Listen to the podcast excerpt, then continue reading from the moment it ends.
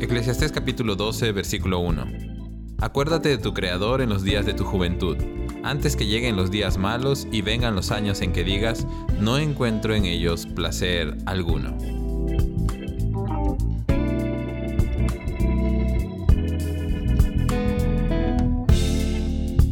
Creo que la mayoría de los consejos y exhortaciones que más escuchan los jóvenes tiene que ver con aprovechar bien su juventud porque es una temporada que se pasa muy rápido y cuando menos se den cuenta el tiempo se habrá ido y estarán llenos de responsabilidades y cargas.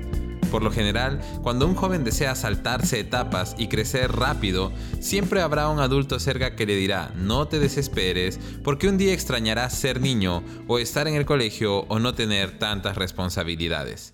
Debo admitir que cuando era más joven pensaba que ese consejo de aprovecha ahora que puedes era algo que te decían solo para asustarte o hacerte entrar en razón.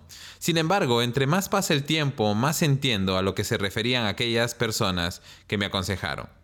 Por supuesto que cada etapa tiene su encanto, sus libertades y también sus cargas. Particularmente disfruto mucho la vida que tengo ahora, sin embargo, cada día también soy más consciente de los múltiples dolores, sufrimientos y responsabilidades que se experimentan entre más pasan los años. Eso no hace que la vida adulta sea algo a lo que se le deba temer, pero lo que sí sucede es que entiendo a lo que se referían tantas personas en mis años de adolescencia y juventud. Sin embargo, un problema que veo muchas veces en la juventud es que van de un extremo a otro. Por un lado, tratando de saltarse etapas y de convertirse en adultos antes de tiempo, pero por otro lado también veo jóvenes viviendo la vida loca sin límites ni estándares. Y creo que esa misma realidad es a la que se refería Salomón cuando dijo, acuérdate de tu Creador en los días de tu juventud, antes de que lleguen los días malos. Él sabía que la vida pasaba muy rápido y que las cargas y problemas pueden apagar la llama de vida y pasión que tienen los jóvenes, pero también sabía que las decisiones que se toman en la juventud pueden hacer que los días por venir sean buenos o malos. Salomón entendió, por sus propias malas y buenas experiencias, que no hay forma de verdaderamente disfrutar la juventud si no es con Dios.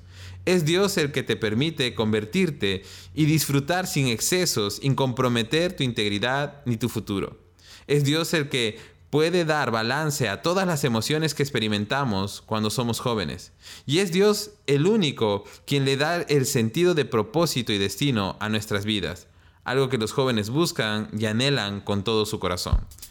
Si eres joven, quiero animarte a que decidas hoy cómo disfrutarás tus días. ¿Te acordarás de Dios ahora que la vida es un poquito más sencilla o te olvidarás de Él y esperarás los días malos que vendrán?